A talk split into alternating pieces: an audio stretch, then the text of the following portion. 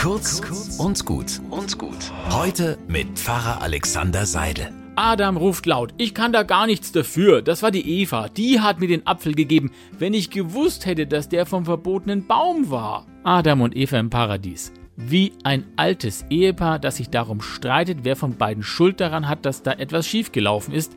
Immer soll es der andere gewesen sein. Das hat im Paradies schon nichts geholfen, aber bis heute versuchen wir es immer wieder, die eigene Schuld dadurch zu minimieren, indem man feststellt, der andere hat ja auch seinen Teil daran. Und wenn der damals nicht das und das getan hätte, dann wäre es gar nicht so schlimm gekommen.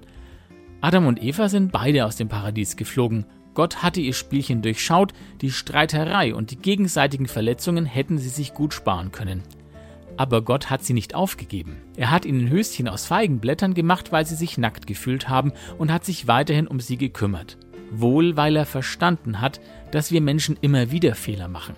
Ob Gott allerdings versteht, warum wir dennoch immer wieder andere für die eigenen Fehler verantwortlich machen wollen, da bin ich mir nicht so sicher.